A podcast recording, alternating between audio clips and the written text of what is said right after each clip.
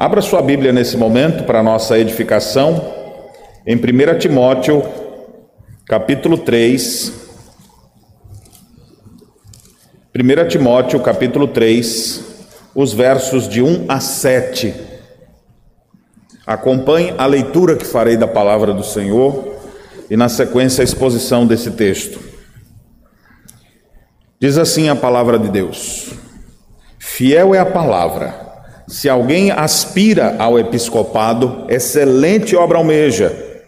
É necessário, portanto, que o bispo seja irrepreensível, esposo de uma só mulher, temperante, sóbrio, modesto, hospitaleiro, apto para ensinar, não dado ao vinho, não violento, porém cordato, inimigo de contendas, não avarento, e que governe bem a própria casa, criando os filhos sob disciplina com todo respeito. Pois se alguém não sabe governar a própria casa, como cuidará da igreja de Deus? Não seja neófito, para não suceder que se ensoberbeça e incorra na condenação do diabo. Pelo contrário, é necessário que ele tenha bom testemunho dos de fora, a fim de não cair no opróbrio e no laço do diabo. Amém. Há alguns anos eu escrevi três textos sobre o ofício da igreja, o oficial que nós conhecemos como presbítero, palavra até difícil de falar, parecida com a nossa igreja presbiteriana, né? presbítero, presbiteriano, que é uma palavra grega para ancião, literalmente significa ancião. Um primeiro texto eu escrevi há mais de 15 anos, e o título é Meu Presbítero Nota 10. E usei, não aqui, em, uma outra, em outro lugar, tentando agrupar todas as qualificações para esse ofício, e aí colocando para ver se as pessoas tinham melhores critérios na hora de escolher. E coloquei por áreas. Juntei todos os ensinos bíblicos do Novo Testamento que falam sobre o assunto, ou seja, no aspecto do caráter, no aspecto do governo, no aspecto da lida da família, no aspecto do seu testemunho para quem é de fora da igreja. E aí separamos por áreas e botamos lá 10 itens. E o décimo item era assim: conte uma coisa excepcional que ele faz para poder receber o 10. Porque para receber o título 10 tem que ter algo mais. Então eram nove pontos ali, resumindo, e depois o último item, que era conte qual é a sua excepcionalidade. Depois, escrevi um outro texto, esse um pouco mais recente. Esse aqui foi escrito há cerca de oito anos atrás. O título é O Presbítero e a Palavra. O presbítero, como um homem apegado à palavra, que é um homem formado pela palavra, hábil para ensinar a verdade e um homem capaz de resistir ao erro. O terceiro texto que eu escrevi sobre esse assunto data de 2018, aqui conforme as anotações. E esse eu botei, o título é assim: Os presbíteros que eu desejo ter na minha vida, como pastor. E aí, quais são os presbíteros que eu gostaria de ter em minha vida? E aí, embora falei da minha vida, eu falo de alguns aspectos. Primeiro, para mim, eu diria três coisas. Precisava ter algum homem que fosse um apoiador fiel que andasse junto, que sonhasse junto. Não quero ter aquele presbítero oposição, era o que eu botei aqui, 2018. Segundo, que ele cuide e se preocupe com o seu pastor.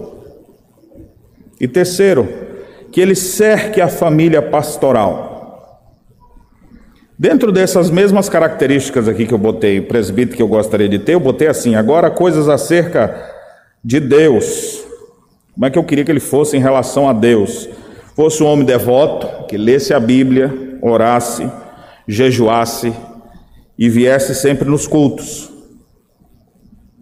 Segundo, que ele fosse generoso, dizimista, ofertante, doador. Terceiro, que ele fosse pacificador e apagasse incêndios. e nunca levasse querosene. Dividi por três partes, né? Para mim, para Deus e as últimas três para a igreja. Algumas características, eu coloco aqui, algumas características são tão básicas que a gente não precisa enfatizar, ou seja, falar bem, visitar, participar. Então, botei três aqui. A igreja precisa de presbíteros que sejam defensores da igreja, que não abandonem a igreja, que amem a IPB, ou seja, ele deve ser reformado, mas é um reformado presbiteriano. Ele não está presbiteriano só por conveniência. Eu amo a minha igreja. E que tivesse uma visão de expansão. Senão, ele vai estar atrapalhando a expansão da igreja pelo nosso Estado. Escrevi esses três textos, desejoso já há muito tempo, de que Deus nos dê essa graça. Nós vivemos dias hoje de uma grande e cruel realidade. Ela é grande, extensa. O próprio Senhor Jesus Cristo já diz que são poucos os trabalhadores, porque a seara é grande e os trabalhadores são poucos. Realidade triste e difícil. Poucos trabalhadores. Mas além disso, nós vivemos ainda as crises fruto da nossa própria época. Se a gente não estivesse falando de igreja, eu já ia dizer que está raro achar um homem de verdade hoje. Homem com H. Um homem que seja gentil. Um homem que seja amoroso com a sua esposa, amoroso com seus filhos, trabalhador, dedicado, honesto, que tem indignação contra o erro e que faz a diferença. Você sabe disso. Falta gente assim hoje em dia. No mundo falta gente assim. Já são poucos os homens, mas homem de verdade já nos falta. Dentro do cenário religioso, nós também temos essa crise. Às vezes você olha, olha ao seu redor, veja quantos homens tem aqui, se você não conta os 50. Olha quantos você acha aqui dentro, assim, passando o olho assim, ó. Olha até para as crianças agora, porque a gente tem que olhar para eles na esperança. Meu filho, ó, vamos aprender aí você como é que é. Daqui a pouco é você já adulto. Mas na hora de eleger presbíteros, diáconos, 50 reduz para 5. Às vezes a gente vai, isso não é uma realidade local, não, é uma realidade bem generalizada pelo Brasil afora. Como nós estamos aqui no sul, estou vendo a realidade aqui dos campos do sul. Às vezes, na hora de organizar uma igreja, a gente tem que organizar com pelo menos dois homens, para ser, no mínimo, um conselho funciona com dois presbíteros e um pastor. Se tiver um só, desfaz o conselho e desfaz a igreja. Volta à condição de congregação. Então a gente tem que ter no mínimo dois. Então, quando a gente vai organizar uma igreja, a gente pensa pelo menos numa margem de segurança. Três. Às vezes tu tem três candidatos, o cara só perde se for para ele mesmo. Nem concorrência tem. E muita gente se esquivando, não, isso aí não é para mim não, isso aqui não.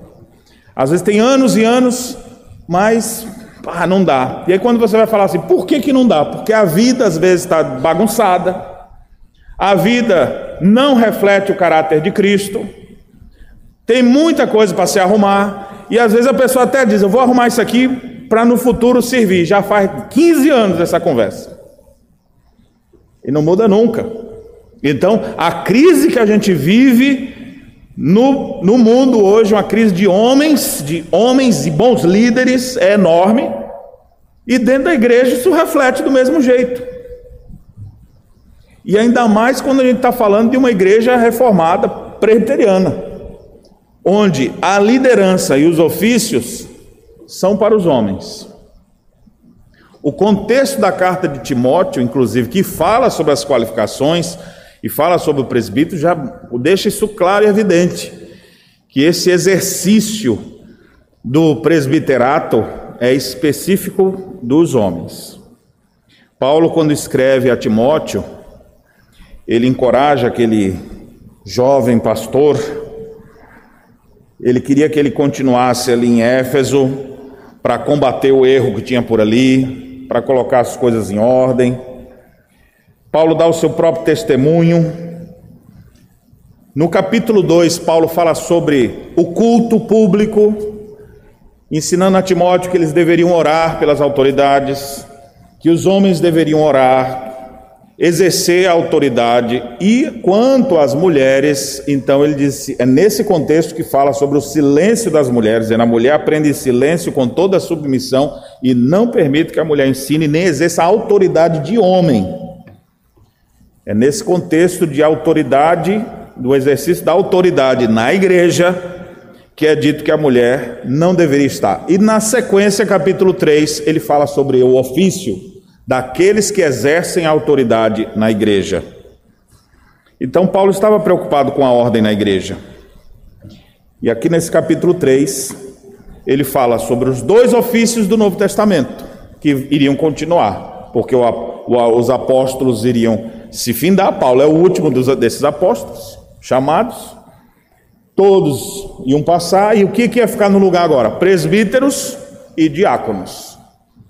Capítulo 3, de 1 a 7, fala sobre como devem ser os presbíteros, é o que nós vamos estudar aqui agora. E os versos 8 a 13 fala sobre os diáconos. Em outra ocasião nós vamos aprender sobre isso.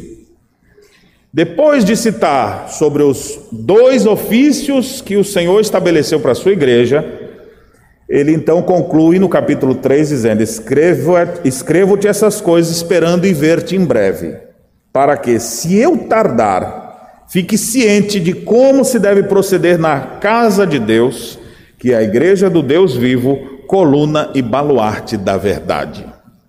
Ao estabelecer o ofício para o presbiterato e o diaconato, ele instrui Timóteo exatamente para que, se ele não chegasse logo, e ele podia até morrer nesse caminho, era uma época de grande perseguição, mas se ele tardasse, não chegasse lá, Timóteo soubesse como proceder na igreja de Deus.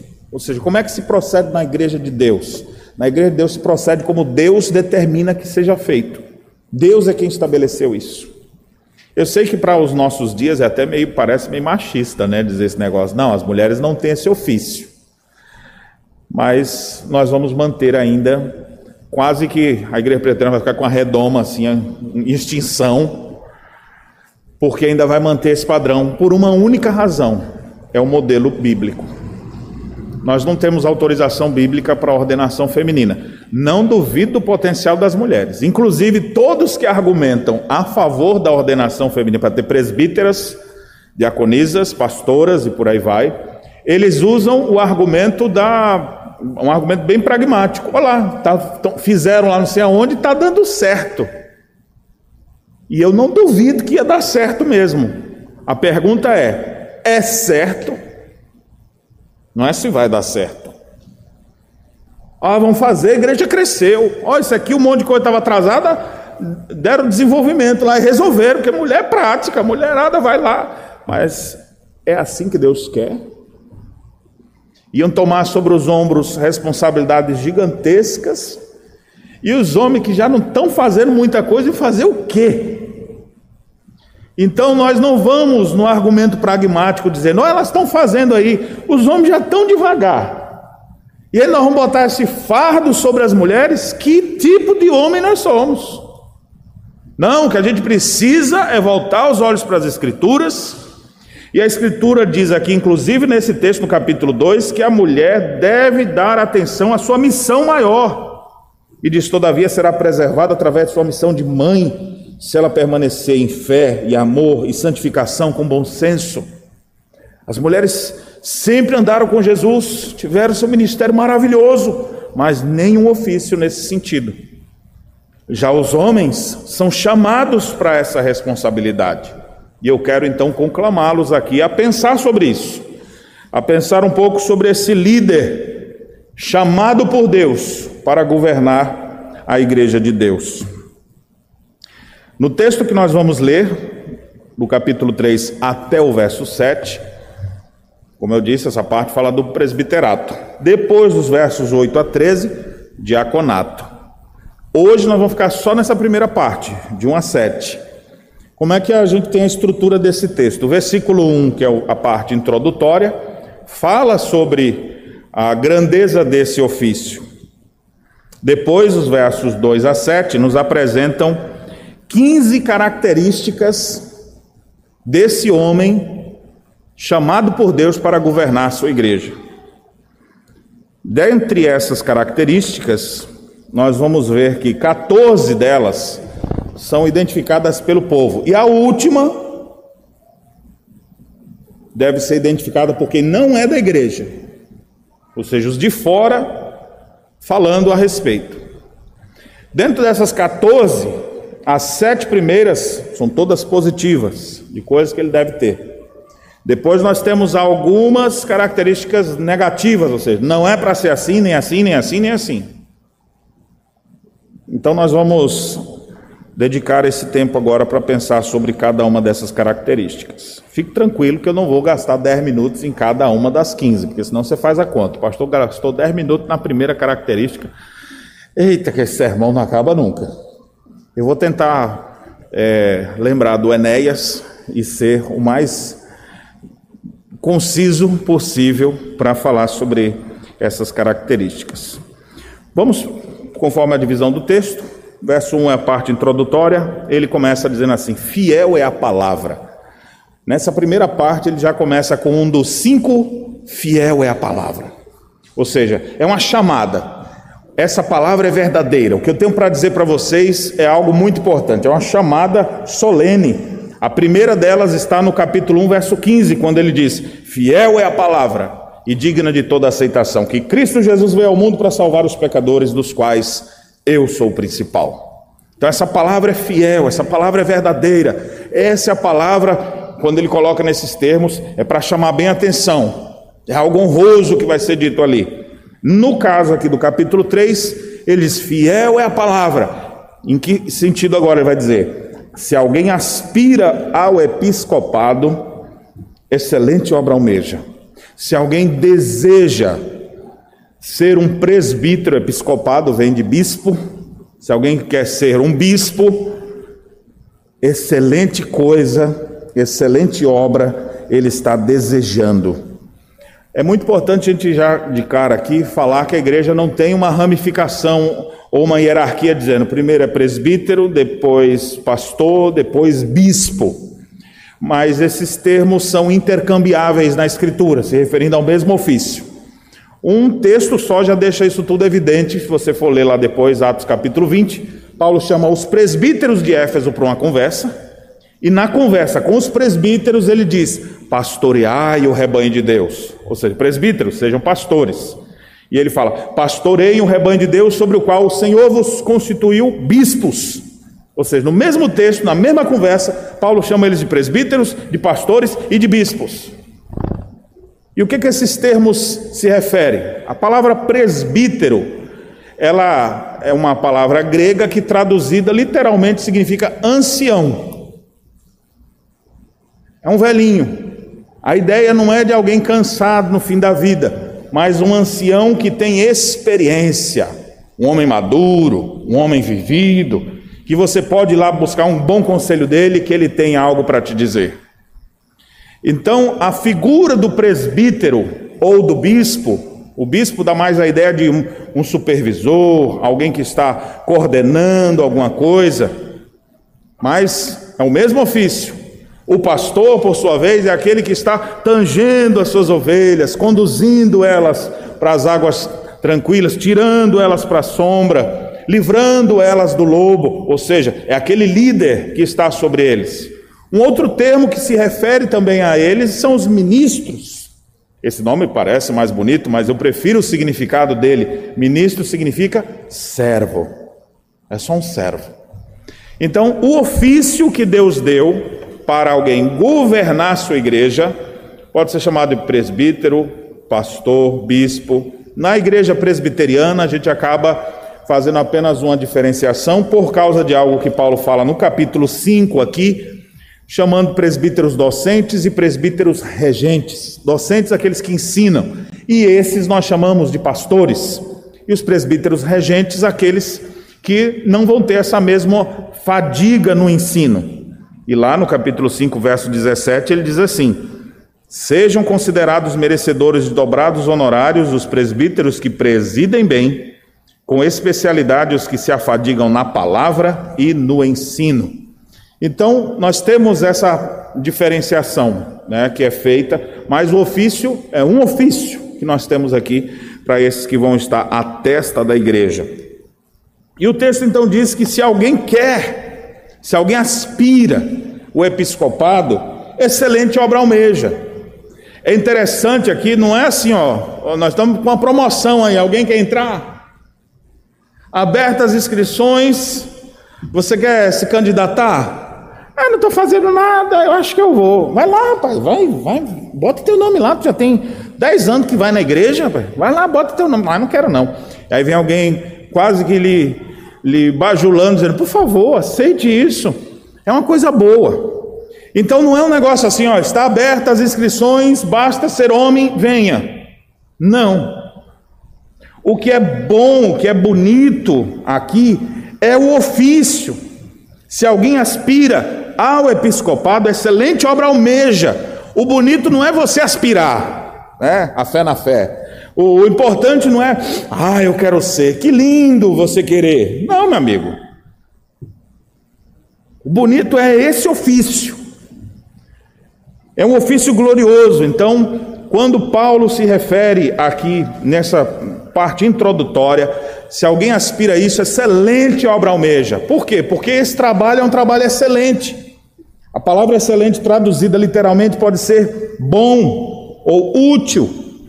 Se você está pensando nisso, isso é um trabalho extremamente útil.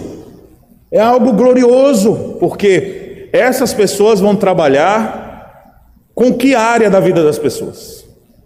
Com a vida espiritual das pessoas. Então é algo glorioso. Ao mesmo tempo que é glorioso, é extremamente pesado. E não é para todo mundo, não. Pastor, graças a Deus eu não sou mulher, eu sou homem, então eu quero ser. Não, não vai não. Mas como assim? Nós vamos ver na, na, na próxima parte aqui. Você tem que ter 15 características aqui, nesse texto. Esse texto não encerra um assunto, daqui a pouco a gente chega lá. Aqui nessa parte introdutória ele está dizendo: você almeja isso? Olha, esse ofício é glorioso, mas é grande a responsabilidade. Não adianta você se candidatar para uma coisa, você entrar numa coisa e você não desenvolver aquilo que você se comprometeu em fazer. Porque você pode estar reclamando ira de Deus sobre sua própria vida, tomando o nome de Deus em vão, assumindo algo e não cumprindo com o seu chamado. Calvino, comentando esse texto, diz assim: Visto ser um ofício laborioso e difícil, e os que aspiram devem ponderar se são capazes de suportar uma responsabilidade tão grande. É algo de se pensar assim, não é? Ah, ninguém vai não, então eu vou. E medindo assim, às vezes, bem rasinho. Qual é o critério? Ah, na igreja é só ser homem? Então, é, que nem tem homem direito. Então, é, bate, bate meu nome aí. Se não der, a gente pede para sair. Não, não é brincadeira. No primeiro século, de modo muito especial, alguém dizer eu aspiro isso era colocar a própria vida em risco. Ele poderia ser morto. Quem é o líder desses, desses nazarenos aí? Iam procurar o líder e matar, assim como fizeram com a maioria dos apóstolos. Um mataram a fio de espada, Tiago, outro crucificado, outro exilado. Ninguém falou assim: ah, coitadinho, vamos botar ele no Sírio Libanês, ou vamos levar ele para Santa Casa de Misericórdia. Não, esse pessoal não tinha para onde correr não tem plano de saúde. E se houver alguma perseguição, e vai vir, eles vão morrer e defender a sua fé. Por isso que eles vão ser mártires. Estavam dispostos a isso. Então, no primeiro século, alguém dizer sim, eu quero, não era coisa simples, não. Nos nossos dias, parece que não é mais tão bonito assim. Ah, eu quero ser o líder da igreja. Ah, eu quero ser um pastor. Ah, eu quero ser um presbítero. Não, gostei mais daquele outro nome, pastor, bispo. Você aspira a alguma coisa dessa assim, hoje em dia, parece que é um negócio assim, meu amigo, vai procurar outra coisa para fazer. Está em descrédito. Você vê os maus testemunhos que, que existem por aí, igrejas afora ou igrejas adentro, e aí você vai perdendo crédito. Mas a palavra de Deus está aqui sendo anunciada para resgatar e botar as coisas no seu devido lugar. Se alguém aspira ao episcopado, excelente obra almeja. Esse ofício é ofício glorioso, esse ofício é ofício belo. Existe uma beleza muito especial que não se compara em nenhum outro lugar, porque essas pessoas vão trabalhar com a salvação eterna das pessoas. Vão ser instrumentos de Deus para a conversão de incrédulos, para a restauração de vidas para a mudança da realidade de um lugar. Onde você vê um ministro de Deus, fiel ministro de Deus, chegando, a luz de Cristo brilha naquele lugar, mudanças substanciais começam a acontecer, porque ele é embaixador de Deus naquela região. Não tem como as coisas continuarem do mesmo jeito, alguma coisa vai mudar. Pessoas que tiverem contato não serão mais as mesmas, por causa da presença de um homem como esse. Deixa eu fazer umas aplicações aqui antes de seguir. Eu queria falar primeiramente para as crianças do sexo masculino que ainda estão aí. Cadê os guris? Olha só, eu conheço um pastor amigo meu que ele conta que quando ele era criança, sete, oito anos, ele e o, e o priminho botavam um toco de, de madeira assim e começava a ficar brincando de ser pastor. Ele, olha a foto aqui, ó. E o que, que eu sou hoje? Pastor. Ele me contando. Eu falei, brincando de pequeno, já querendo aquilo. Quem sabe alguns de vocês vão dizer, eu quero, eu quero. Tá, às vezes até com a intenção inicialmente errada. Eu quero para ter uma toga igual do pastor Daniel. Quero botar uma toga daquela lá. Ou dizer, não, eu, eu, eu queria assim, orar pelas pessoas ou andar com a Bíblia do lado. Eu quero servir. Às vezes vai se despertando na infância, viu? As meninas vão orar a Deus dizendo: Ah, Senhor, se o Senhor me desse a graça de casar no futuro bem distante, para a alegria dos pais, né?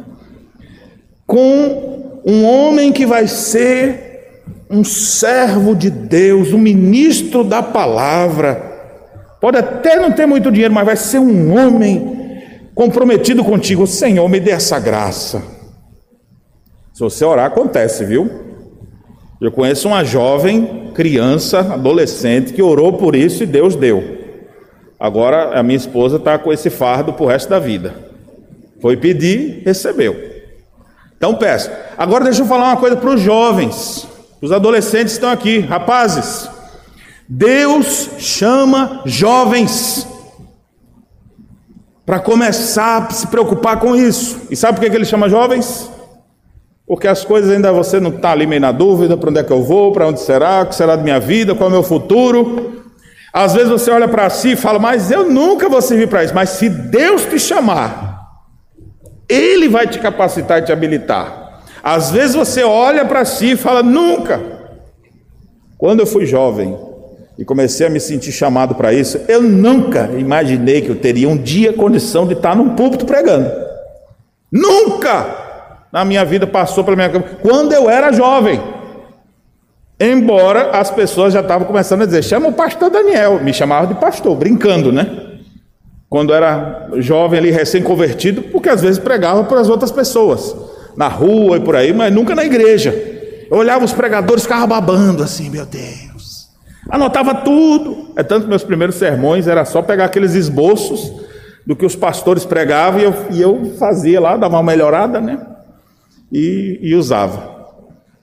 Alguns de vocês jovens que estão aqui, Deus pode estar nesse exato momento lhe chamando para uma obra dessa. Paulo escreveu para um jovem pastor Timóteo. Era tão novinho, rapaz, que chega o texto a dizer, ele dizer, ó, ninguém despreza a tua mocidade, Timóteo.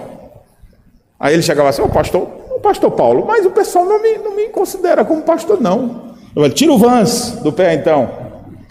Bota a calça social aí para ver se melhor. Deixa a barba crescer.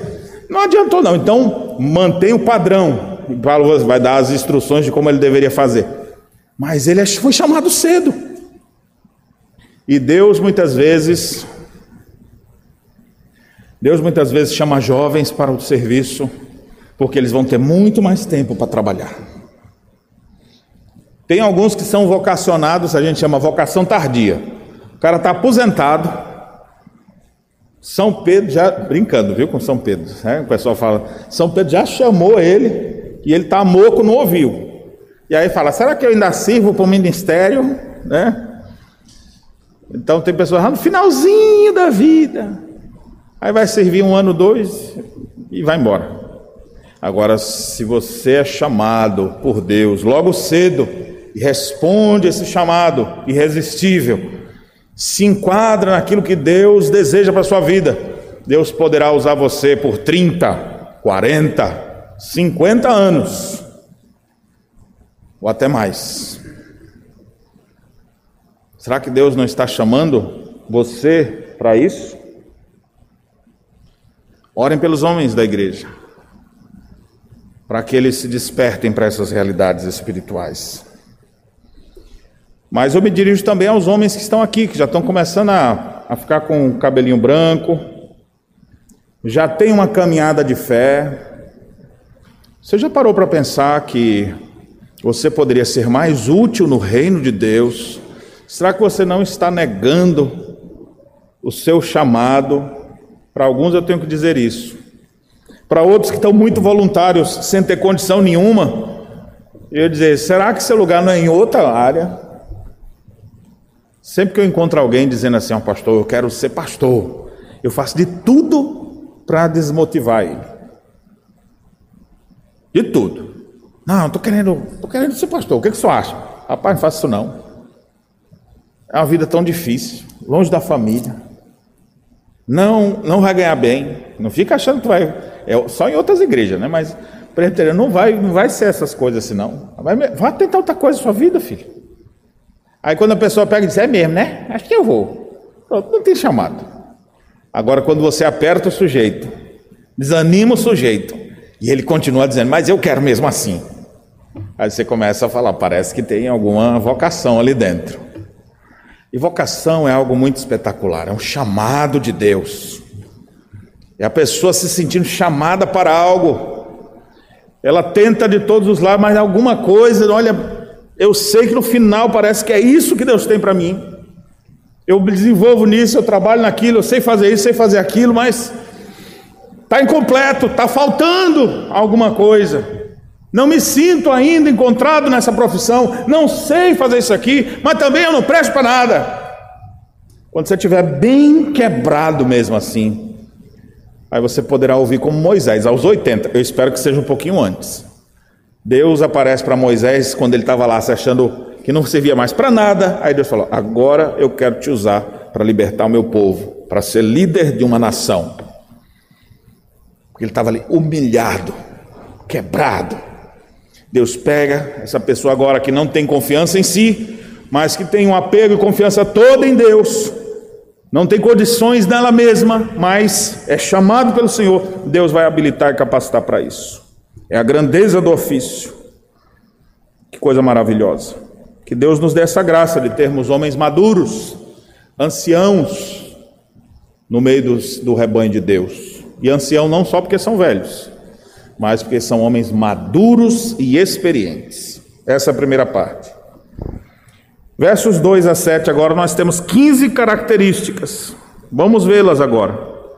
Porque se a pessoa está disposta a enfrentar esse chamado, a querer atuar como esse líder na casa do Senhor, não pode ser de qualquer jeito. Quer vir? Ok. Mas algumas coisas são necessárias. O verso 2 começa: é necessário, portanto, um texto paralelo a esse é o que Paulo escreve a Tito, capítulo 1. E lá ele diz assim: é indispensável. É algo necessário e indispensável.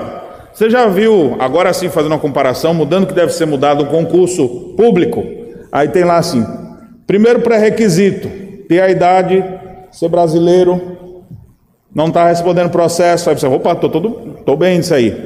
Ter graduação de e você não tem. O que acontece? Não tem como se candidatar naquele momento para aquela vaga. Mas pode ser que você, mas eu quero aquela função. Eu quero aquilo. Então o que, é que você faz? O que, qual é a exigência aqui? Tem que ter essa formação. Eu vou me formar nisso. Aí a pessoa começa a dedicar, não 15 dias, 30 dias, porque nosso negócio tudo é speed, né? Tudo rápido. Não, vou dedicar agora 5 anos, 6 anos, 8 anos para essa atividade. Depois disso eu olho de novo. Como é que está lá? Tem idade, tá, já está quase acabando a idade. Tem que ter isso, tem que ter isso. Estou habilitado. Agora ele vai para aquela função. Isso para um trabalho. Mudando o que deve ser mudado para assumir esse glorioso ofício da liderança da igreja. Não pode ser de qualquer jeito. É necessário ter algumas qualificações. As seis primeiras qualificações aqui são qualificações positivas. Olha o que ele diz. Primeira delas, alguns até acham que essa primeira deveria ser um, deveria ser um cabeçalho para todas as demais. Mas de qualquer forma, tenhamos ela em mente. É necessário que o pastor, o presbítero ou bispo seja irrepreensível, ou seja, uma vida ilibada, ninguém tem do que lhe acusar. Se estiverem usando critérios justos, ninguém vai pegar ele na mentira. Ninguém vai acusar ele de nada, a não ser que os critérios usados sejam corrompidos. Senão, ninguém vai ter nada do que acusar. Ele não se deixa repreender, porque a conduta dele é irrepreensível. É necessário que o bispo seja irrepreensível. Segunda característica: esposo de uma só mulher. É interessante que a palavra esposo é uma tradução. A palavra original é homem.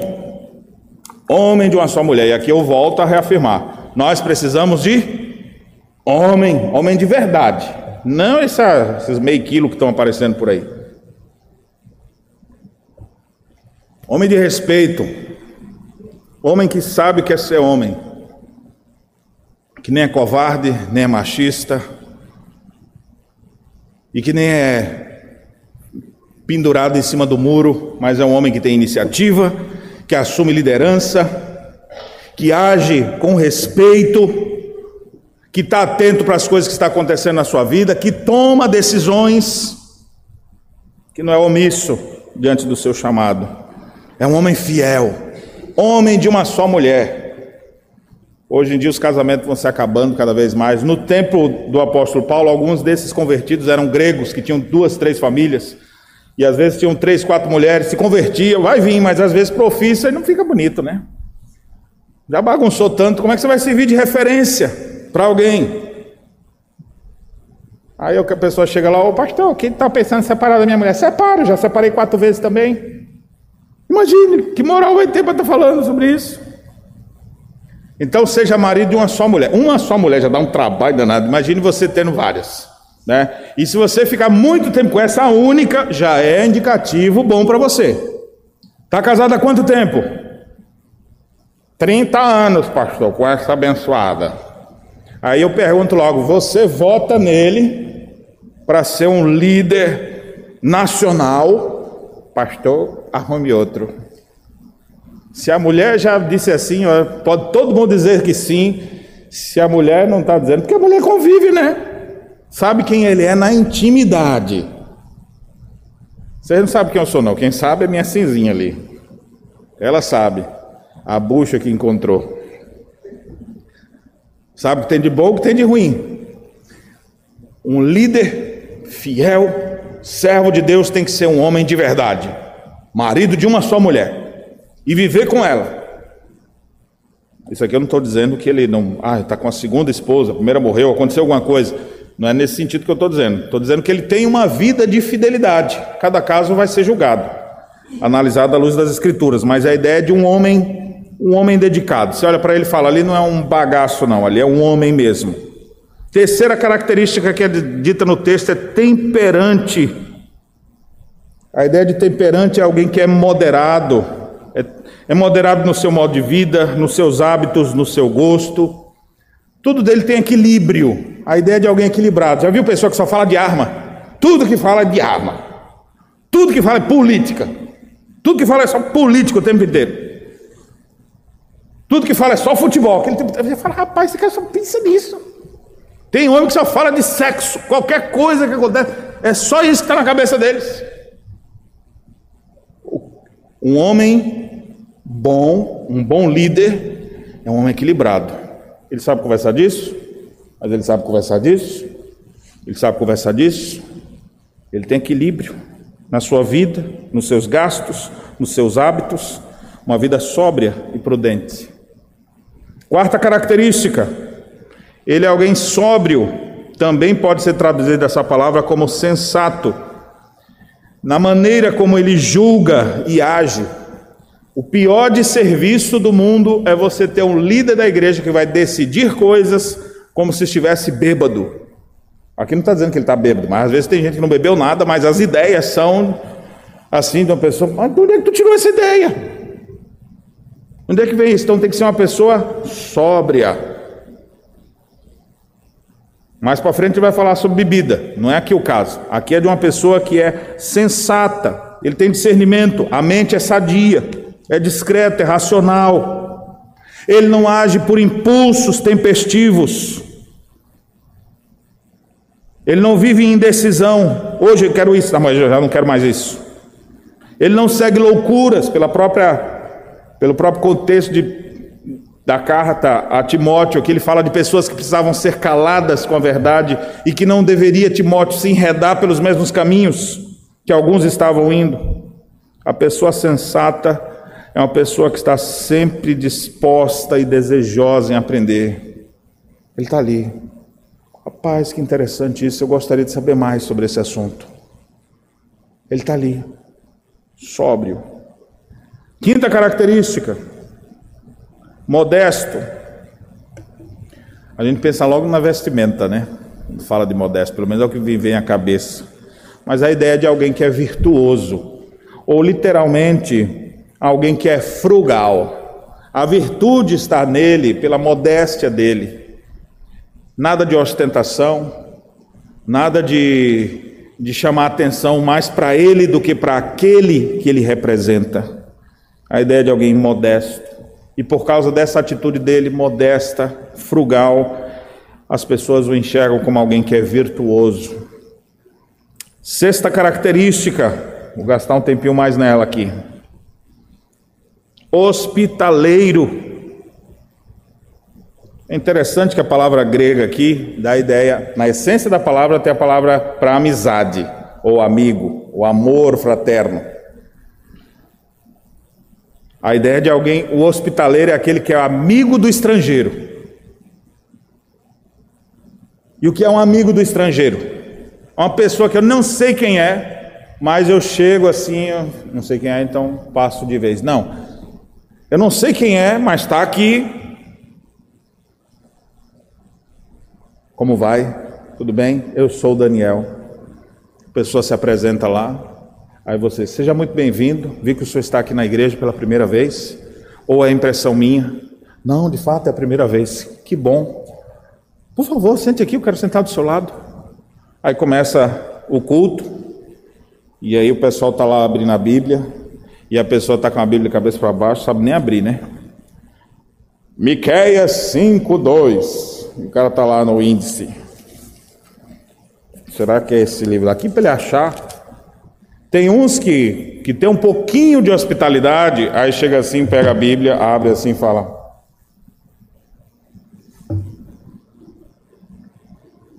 Abra a Bíblia no Salmo 23.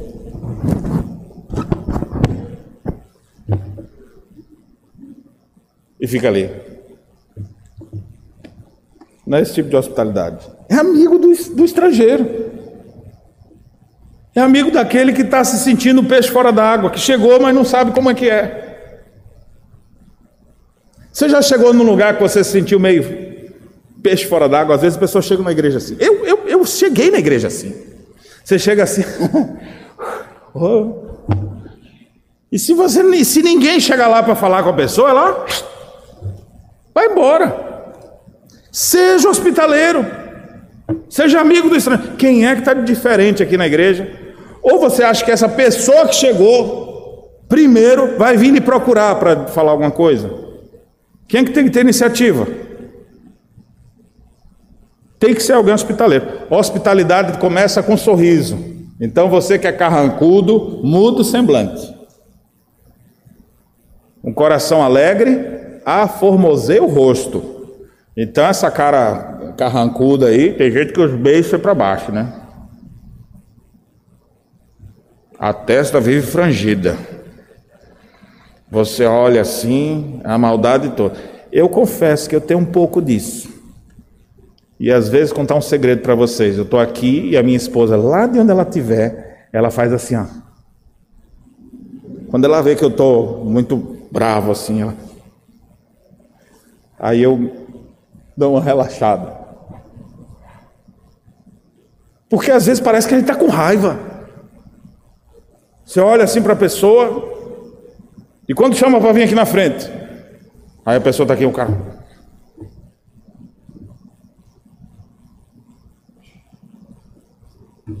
A próprio semblante nosso, hospitalidade está desde o primeiro contato que você tem com alguém.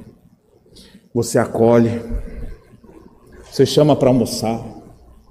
Mas nós estamos falando aqui de um, de um oficial da igreja. Como é que tem que ser oficial da igreja? Ele olha para você, ele acolhe é agradável, ele é simpático, ele é amigo. Vamos tomar um café junto? Vamos almoçar essa semana? Podemos se encontrar aí para a gente orar um pouco? Posso fazer uma visita? E ele vem com toda alegria fazer isso. É hospitalidade. Vai lá na minha casa. Vem na minha casa. Eu já brinquei aqui com alguns e reitero. Algumas casas só tem duas cadeiras na mesa. O marido e a esposa. Ou quatro. O marido, a esposa, dois filhos. Por que, que você nunca convida ninguém para ir na sua casa? Pastor, porque eu tenho, não tem lugar para sentar. Quem é hospitaleiro, chama para sua casa, sem lugar para sentar, e o povo vai e se sente bem, menos sentando no chão. Agora tem algumas casas, você, por favor, sente-se aqui. Aí a pessoa vai, não, esse aqui é meu, pode deixar para cá, por favor, fica ali. Agora, por favor, ei, menino, fica quieto aí, criança. E aí a forma, a pessoa, meu Deus do céu, fica com medo de tudo. E se tiver uma criança pequena que chegou na sua casa, e aí ele olha assim para a estante, criança olha para a estante e descobre o que quebra. E ele vai querer mexer ali. E a pessoa, se mexer, e a pessoa se sente ali meu Deus, vamos embora daqui, que eu não aguento ficar aqui. Esse lugar é terrível. Eu tenho que dizer o outro lado, né? Você, quando for fazer uma visita, também segura o menino, né? Não deixa o menino quebrar a casa toda do outro lá. Mas a gente precisa ter essa hospitalidade. O líder da igreja precisa ser hospitaleiro, precisa acolher as pessoas, precisa se interessar por elas. Quem é o estrangeiro aqui? Ah, por favor, como é seu nome? Eu sou fulano de tal, prazer, conte comigo que precisar. Prende o grito. E aí você vai se aproximando. Leva para sua casa. Hospeda também na sua casa. No primeiro século, um oficial, ele tinha que ter essa característica, porque às vezes alguém estava fugido de sentença de morte, ia chegar e você vai identificou que é um cristão, vai botar dentro da sua casa, às vezes até escondê-lo para que ele não seja morto. Não, na minha casa não, por favor. A gente se encontra no culto domingo. Ah, fulano nem veio no domingo, né? Não, não veio, ele virou uma tocha que ficou queimando na esquina no teatro de Nero. O presbítero tinha que ser hospitaleiro. Um líder tem que ser hospitaleiro. Desse eu gastei um pouquinho mais de tempo, deixa eu correr. Sétima característica, ele precisa ser apto para ensinar pressupõe que ele foi ensinado e que ainda é ensinável, porque uma característica fundamental para alguém ensinar é aprender algo. Ele aprende para poder ensinar. Quando a pessoa já acha que sabe de tudo, já não tem mais essa capacidade. E tem que ter esse dom. Para falar a verdade, irmãos, aqui até um detalhe. Dos, das 15 características, só essa aqui que é mais identificada como se fosse um dom. Apto para ensinar. Tem gente que não tem jeito para ensinar. Tem gente que não tem facilidade para para dizer para as pessoas como tem que ser. Mas tem outros que têm uma facilidade, tem o dom do ensino. Então, das 15 características dessa lista, só essa aqui que não diz respeito especificamente ao caráter. Porque às vezes alguém é apto para ensinar, tem a facilidade para ensinar e é mau caráter. Então, essa é a única característica mais parecida é, como um dom do que como um aspecto do caráter. Todas as outras demais são. Tem que ser alguém com disposição para isso. Porque se vai ser um líder, vai chegar alguém aqui para dizer: Ô irmão, é, é, já que eu sou obrigado por ter me recebido aqui, fiquei até constrangido com sua bondade, mas eu estou com uma dúvida aqui sobre esse assunto. Eu vi que a igreja tem batismo infantil. É, é igual da, da, da, igreja ortodoxa, ou é semelhante da católica, ou é igual aos luteranos? Aí ele fala: é, é, é, é, Veja bem, a água. O que, que é a água? Meu amigo, você aí você fala, pode ser que o, o, o bispo, o presbítero, não seja aquele que vai estar num púlpito ensinando. Talvez essa não seja a sua grande aptidão, mas ele tem que saber explicar alguma coisa para os outros. Vamos sentar aqui para a gente conversar. De modo simples, de modo que a pessoa tire suas dúvidas e possa buscá-lo sempre que tem algum, alguma questão. Me explica sobre isso aqui. Tem que ter aptidão para ensinar, senão não serve para o ofício. Antes de prosseguir, agora nós vamos entrar nas negativas. Antes de entrar nas negativas, Deixa eu fazer uma aplicação primeiro para todo mundo que está aqui agora. Porque eu estou falando de oficial, especialmente as mulheres estão dizendo, é, já que me tirou, não estou nem prestando atenção mais.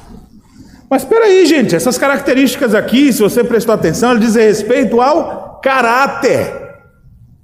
Nesse sentido, todos nós que aqui estamos temos que olhar para essas qualificações e dizer: isso aqui é qualificação de uma pessoa comprometida com Jesus, de uma pessoa séria, de uma pessoa de bem de um cristão autêntico. Então todos nós devemos procurar isso. Agora, na hora de eleger os oficiais, nós vamos ver os homens que têm essas características sobressaltadas.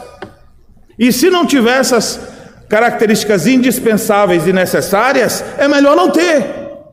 Não chegou o tempo ainda. Do que ter só de fachada. Precisamos de homens, podem ser poucos, mas poucos comprometidos.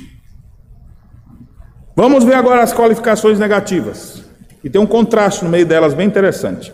Três, no texto grego, vem com a partícula não, não seja assim, não seja assim, e duas com prefixo é, a, dizendo que ele não tem aquela coisa. Então, esses, essas cinco, vamos ver quais são. A partir do verso 3: Não dado ao vinho, a ideia aqui de uma pessoa que não é dominada por vícios. Olha, não, vinho não, pastor, mas uma cervejinha, Aqui é qualquer coisa, ele não tem vícios, ele não é dado aquilo. Também não está proibindo o uso, mas se ele é um líder, ele, não, ele sabe dosar essas coisas. Como disse lá atrás, ele é alguém equilibrado, mas ele não é dado ao vinho. A ideia é que ele não se demora perto do vinho. E essa característica é interessante, parecida com a. Ela dá margem para a próxima. Não dado a vinho. A próxima ali, a nona. Não violento literalmente pode ser traduzido como não espancador. E uma coisa puxa a outra. Só você ler lá em Provérbios, ele fala: para quem são os ais? Para quem são as brigas? Para quem são as feridas sem causa? Para aqueles que se demoram junto ao vinho. Então veja, a primeira característica negativa é não dá ao vinho, a próxima, espancador. O cara começa a ficar macho, depois que bebe. E aí se torna violento porque o, o efeito na cabeça, então essas coisas caminham um pouco juntas. Por isso que ele está dizendo: esse, esse não serve para ser um líder na igreja. Na verdade, você não presta para ser líder em lugar nenhum. Ele tem que ser alguém que tenha domínio próprio, ao invés de ser entregue a algum vício. E ele não deve ser violento, não espancador. Não seja alguém violento. Um homem violento é uma contradição de termos dependendo em que aspecto ele, vai fazer isso. Se ele está no contexto de guerra, no contexto de legítima defesa da situação, aí ele vai ter que usar da força. Mas fora desse contexto, um homem violento com esposa, eu acho o maior covarde, porque a esposa, a mulher tem uma estrutura física diferente da dele. Olha o tamanho dos braços do vivente. E olha os bracinhos dela. Violência verbal também, de dizer impropérios. Homem não liga muito para essas coisas, mas a mulher, o que fala, ela, ela internaliza isso. Não se pode conceber um líder que não sabe usar de suas palavras e da sua força. Então, o homem de Deus tem que ser alguém sem vícios, não espancador. No meio disso vem a décima característica que ele bota. Porém, cordato. Literalmente poderia ser traduzido como manso, alguém que é gentil, que tem brandura, alguém que é generoso. É interessante que esse cordato vem entre um outro, inimigo de contendas, que pode ser traduzido também como uma pessoa pacata. Ele faz de tudo para não entrar numa briga. Ó, inimigo de contendas, não violento. Aí no meio vem uma positiva para servir de contraste para a gente imaginar. É uma pessoa amável, é uma pessoa querida, é uma pessoa que você é, percebe nele que ele é um conciliador. Tá todo mundo ali com, com sangue nos olhos e ele chega, calma, gente, abraça um de cá, abraça vamos parar com isso aqui, por favor, vem para cá. Ele é apaziguador. Ele é uma pessoa que sabe lidar com essas panes. Como a gente precisa disso, né? Porque se não tiver alguém, você está vendo os ânimos se aflorando e todo mundo olhando ali, estão pegando o celular para filmar, né? Já para ver, louco para ver o fogo queimando ali. Não, se é um homem de Deus, ele já está vendo que os ânimos estão. Calma, gente, peraí, vamos parar isso aqui. Eu queria aqui citar o nobre exemplo do presidente da nossa denominação, reverendo Roberto. Já participei de algumas reuniões do Supremo Conselho, não muitas ainda, na minha meu pouco tempo de pastor, acho que de quatro ou cinco reuniões, a cada, a cada quatro anos que acontece uma. Mas eu me lembro de uma que o tema estava muito quente. Tinha dois mil pastores e presbíteros guerreando por um tema, e a gente viu esse negócio não vai ficar bom, e de repente ele parou a reunião, trouxe uma palavra de conciliação, botou todo mundo para orar suspendeu aquela discussão, apazigou. Isso é um líder. Isso é um homem de Deus. O outro é dizer, agora que nós vamos ver a ruína acontecendo aqui. Não. Servo de Deus não pode ser assim. Ministro do Senhor precisa ser cordato, inimigo de contendas. Décima segunda característica. Ele não pode ser amante do dinheiro. A ideia aqui, não avarento, não é um homem ganancioso, ele não faz as coisas só pensando em lucros e lucros pessoais. Pelo contrário, muitas vezes ele vai abrir mão dos seus bens, dos seus recursos, vai ficar mais pobre por causa do serviço da igreja.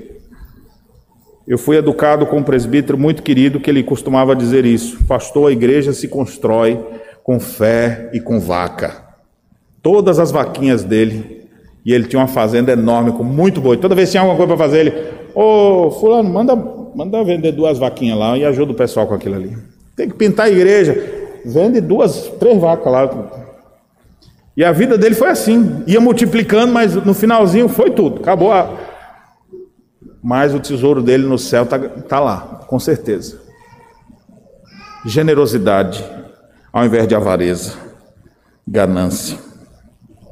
Décima terceira característica uma qualificação de governo agora. A palavra governo aparece aqui. E ele diz assim, verso 4: Que governe bem a própria casa, criando os filhos sob disciplina com todo respeito. Pois se alguém não sabe governar a própria casa, como cuidará da igreja de Deus?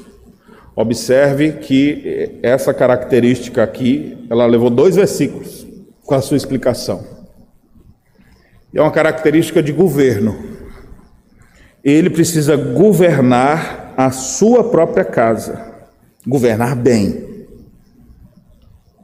Governar bem a relação dele com a esposa e a relação dele com seus filhos, para que seus filhos sejam criados nos caminhos do Senhor, com toda a disciplina, com todo respeito.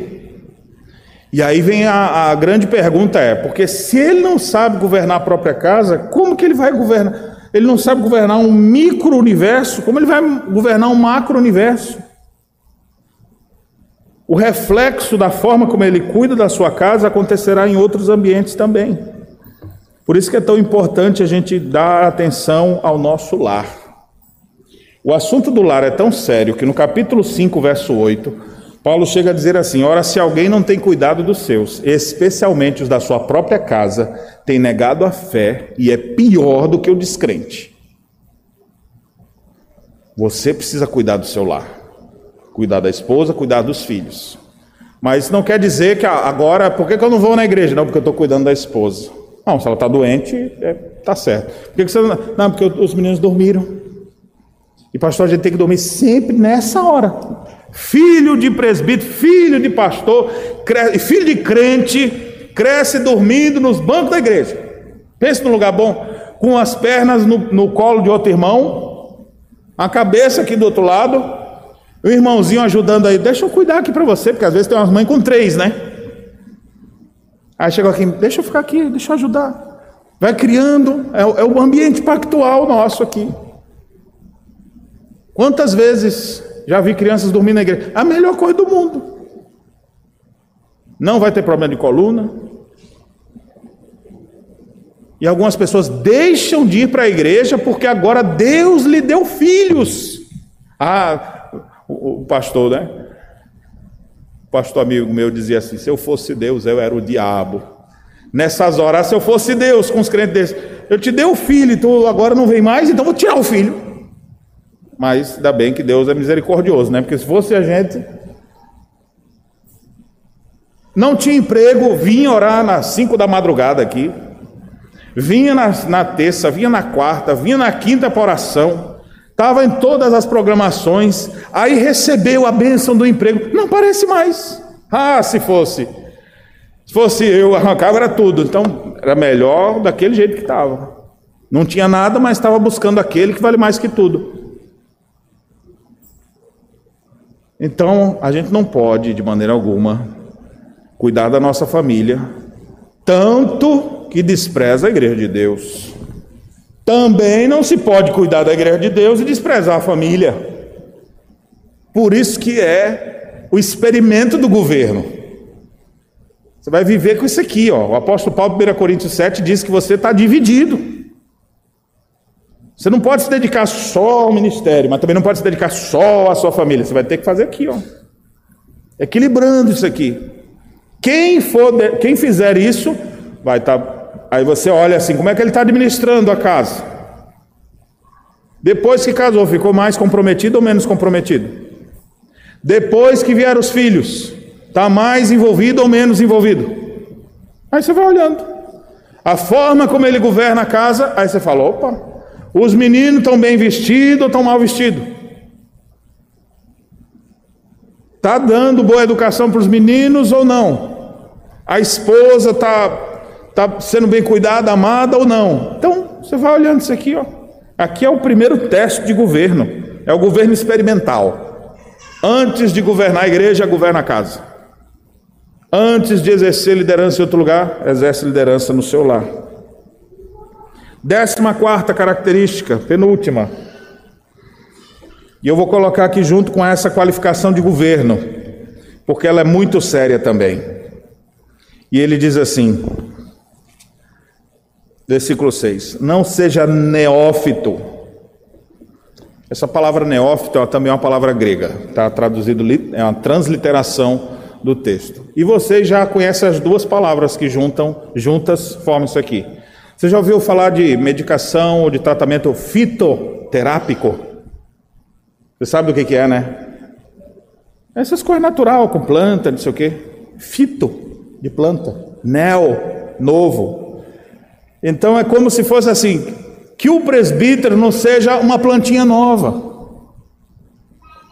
Não seja aquele iniciante. Não seja ainda um menino mas seja alguém maduro, porque ele vai ser um ancião da igreja. Pode ser que ele vai ter 25 anos, 30. Ah, mas está muito novo. Mas a mente já é madura. Você percebe maturidade.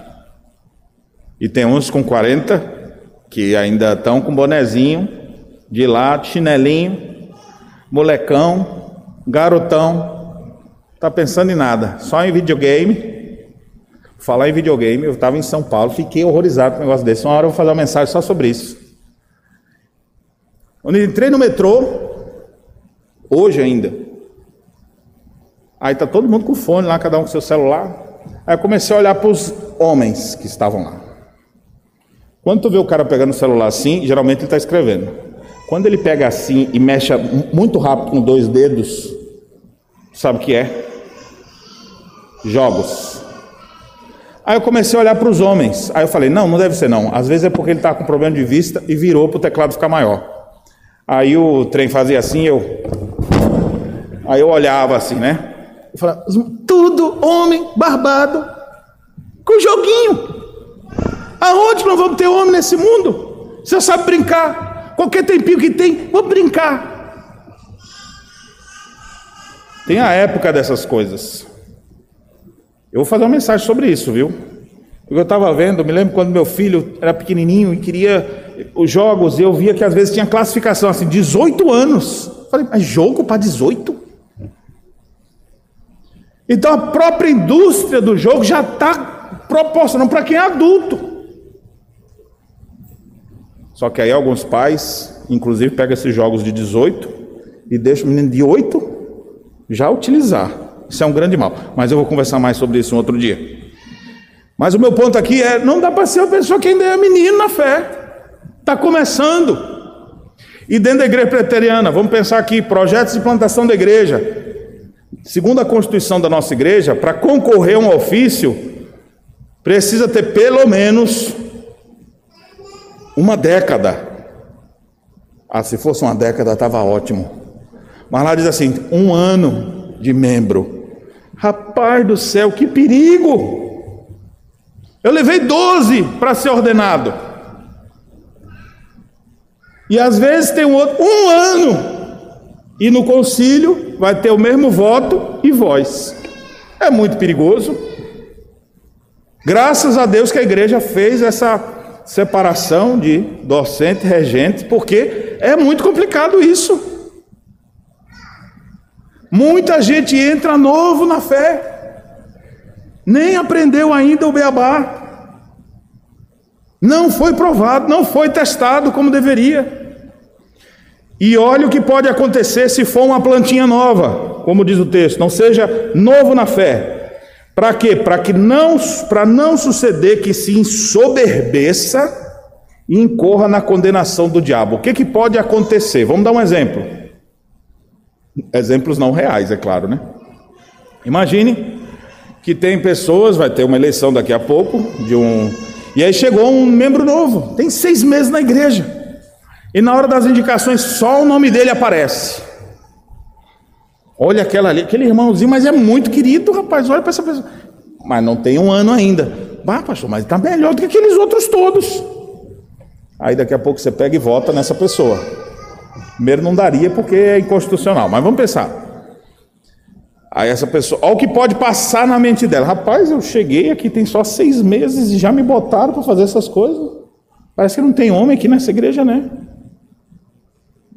Eu sou o cara mesmo, viu? Já cheguei chegando. Já cheguei aqui, já me botaram nisso, me botaram aquilo. Não tem homem aqui não, velho. Ele pode começar a se, se inflamar. Quem que sabe? Quem, ninguém se prontifica. Eu aqui, ó. Só, só tenho eu mesmo, né? Então, esse novo na fé pode se ensoberbecer.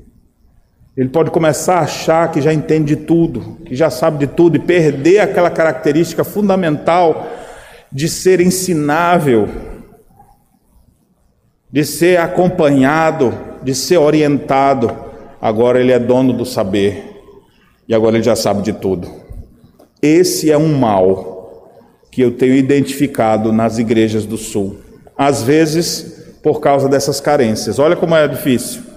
Às vezes tem um trabalho, de 15, 20 anos no lugar, está perto de se organizar. Falta homens. Pronto, pastor, tem esses aqui. Quanto tempo tem na igreja? Até um ano e meio. Mas ele quer. E os outros não tem? Tem, mas ninguém quer, só tem esse.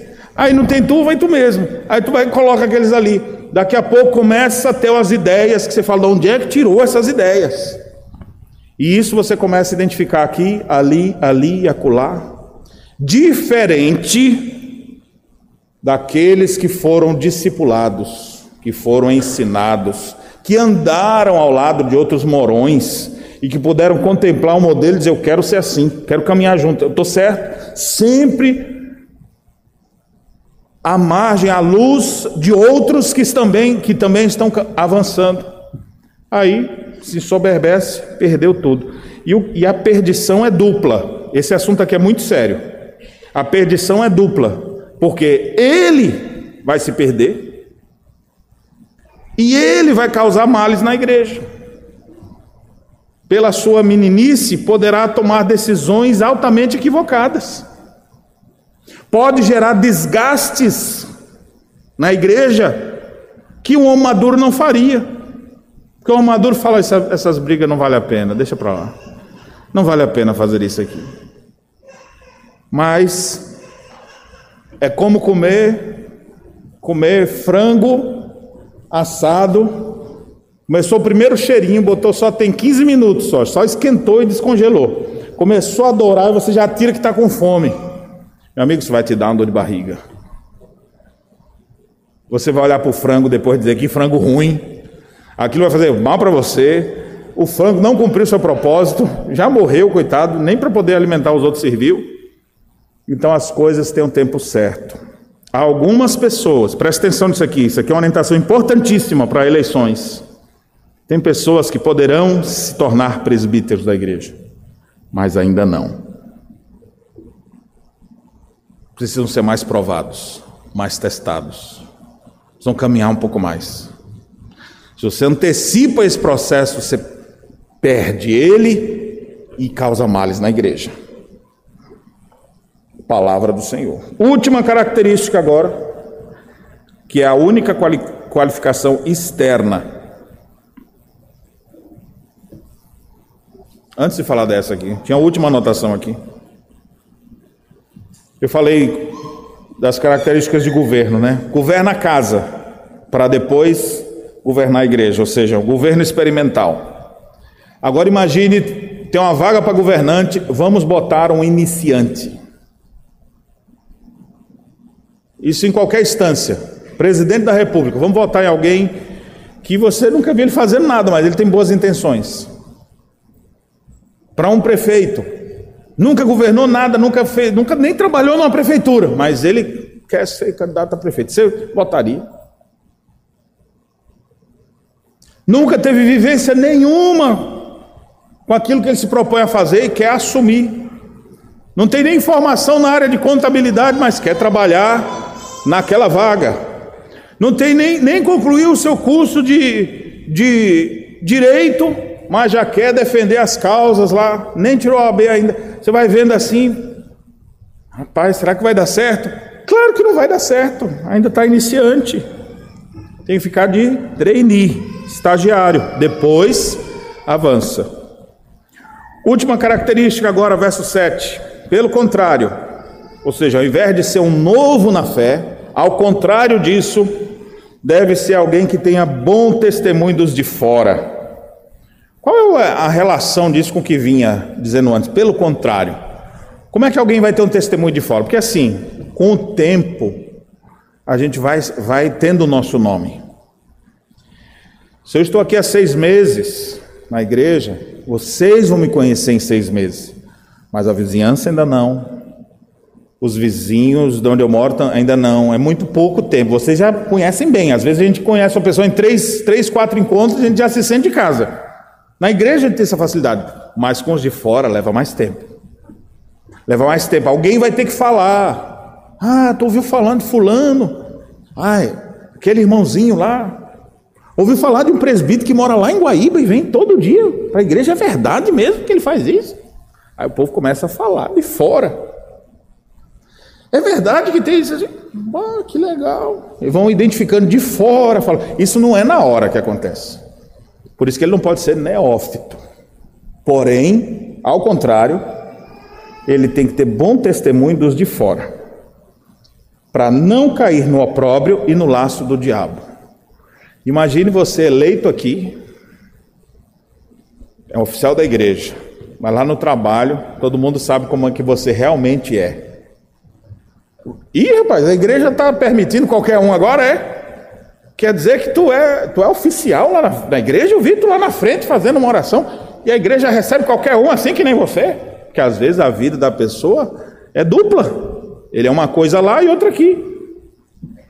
E o que que isso vai causar? Isso vai vai proporcionar para essa pessoa cair em condenação e no laço do diabo. Ele vai começar a, a, a mentir, a inventar coisa, e daqui a pouco vai se descobrir, e quando você menos espera, essa pessoa se perdeu. Meus irmãos, caminhando para o fim agora. Quem tem essas 15 características? Somente Cristo detém-nas todas perfeitamente. Contudo, é o próprio Cristo quem nos habilita a tê-las. Se você olhar a história bíblica, você vai ver que ele capacitou homens para isso. Para cada característica dessa aqui, eu poderia citar exemplos da Bíblia, de homens que tinham isso aqui, de maneira mais aguçada. Se você for humilde o suficiente, ensinável o suficiente, e buscar a Deus de todo o seu coração, Deus poderá te habilitar para ser um homem assim. A crise que nós vivemos no mundo é terrível crise de homem. A crise na igreja também. Precisamos de homens de Deus. Eu quero finalizar lhe fazendo cinco desafios, baseado no que nós aprendemos hoje. Primeiro, reconheça a nobreza desse ofício. Não é porque alguns não exercem bem que ele deve ser colocado para baixo. Porque alguns deram mau testemunho, porque alguns trouxeram escândalo ao nome do Senhor. Não perca o brilho desse ofício. Quem aspira a episcopado, excelente obra almeja. E se você almejar, ore a Deus dizendo: Senhor, não deixe que esse ofício sofra por minha causa. Eu quero ser irrepreensível. Segundo desafio é a gente nunca abrir mão dessas qualificações para o ofício. Ah, pastor, mas se for achar aí não fica ninguém, né? Então vou votar em fulano mesmo, pelo menos tem duas. Não, meu amigo, essas características são por ser crente. São coisas que têm a ver com o nosso caráter. Caráter é indispensável. Se não tem esses homens ainda, não é tempo, quem sabe, de organizar a igreja. Não é tempo de ter outros líderes. E esse é o momento que o povo elege, viu? Dentro de uma república presbiteriana, você tem que votar. Qual é o seu voto? Vamos dizer, se forem duas vagas, e vão apresentar, digamos, cinco nomes. Você vai poder no dia votar em dois nomes. Aí se você olhar assim, pastor, mas só vejo um. Então o que, é que você faz? No seu momento de responsabilidade aí, calvinista. Eu fui brincar que era de arminianismo, né? Mas não é não. Isso aqui é responsabilidade calvinista. Aí você fala, vou votar só em um nome. Se você olha o 5 e fala, não identifico com tranquilidade meu coração nenhum desses cinco, então você bota seu votinho em branco. E o que, é que vai acontecer? Para ser eleito tem que ter metade mais um, senão não representa. Se não tiver metade mais um, a gente vai falar, irmão, só foi eleito um. Eu já dirigi uma assembleia numa outra igreja da nossa região que tinha três vagas e só um recebeu metade mais um dos votos. Os outros ficaram à margem, embora todo mundo podia ter votado, mas o povo não quis, não representava, não me representa. É o seu momento. Então, nós não podemos abrir mão das qualificações desse ofício. Esse é o segundo desafio. Terceiro desafio é o, é o desafio de escolher bem os homens desse ofício. Infelizmente, a gente não sabe em quem votar. E às vezes vota na, na véspera assim: quem que tu vai votar? Eu também vou. Use sua responsabilidade. Use o seu dever, o seu direito como membro da igreja e faça isso de forma sábia aos olhos de Deus. Quarto desafio é a vocação desse ofício. Um desafio enorme nosso é ter gente vocacionada. E na história da nossa igreja, aqui em Canoas, especialmente, nós temos bons exemplos e maus exemplos. Bons exemplos que nós temos visto são pessoas vocacionadas, e especialmente esse ano nós estamos recebendo alguns que em breve vão ser ordenados, filhos da, da igreja, para o sagrado ministério. Louvado seja Deus por isso. Tem outros em andamento, aspirinas, que eu, como eu chamo, são os aspirantes ao ministério sagrado, que a gente está testando três anos de observação, pelo menos. A gente bota aqui, bota ali, traz para cá, depois leva para o presbitério, depois manda para o seminário. Ou seja, a igreja, na nossa igreja, Deus tem despertado pessoas, louvado seja Deus por isso. Mas existem margens também. Nós não temos ainda pessoas que se tornaram morões fincados para a posteridade. Hoje de manhã eu estava em São Paulo, conversava com um presbítero que tem mais de 40 anos que é presbítero na mesma igreja e todo mundo reconhece ele. A cada cinco anos em suas votações, ele continua lá. Ele não representou durante um período, ele representou e representa, a vida dele foi para isso, ele foi vocacionado. Não existe vocação por dois anos. Ah, eu estou vocacionado até o final do ano, pastor. Desse, inclusive. Porque no ano que vem aí eu vou fazer faculdade, aí já não estou mais. Não, vocação é por resto da vida. É um desafio para nós termos pessoas vocacionadas. Se você tem dúvida, não entre nisso. Se você está vendo pessoas e você não enxerga a vocação, não vote. E o quinto e último desafio: ore por esse ofício porque os que têm são poucos e os que têm de verdade são menos ainda.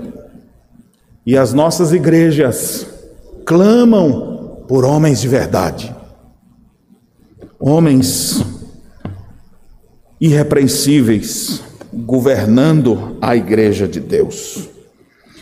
Que o Senhor nos abençoe e opere em nós para termos liderança saudável e que as características que dizem respeito ao caráter desses líderes não vejamos apenas neles, mas em todo o rebanho de Deus. E aqueles que mais se destacarem possam ser esses os que estarão à nossa testa. Que Deus nos abençoe. Amém.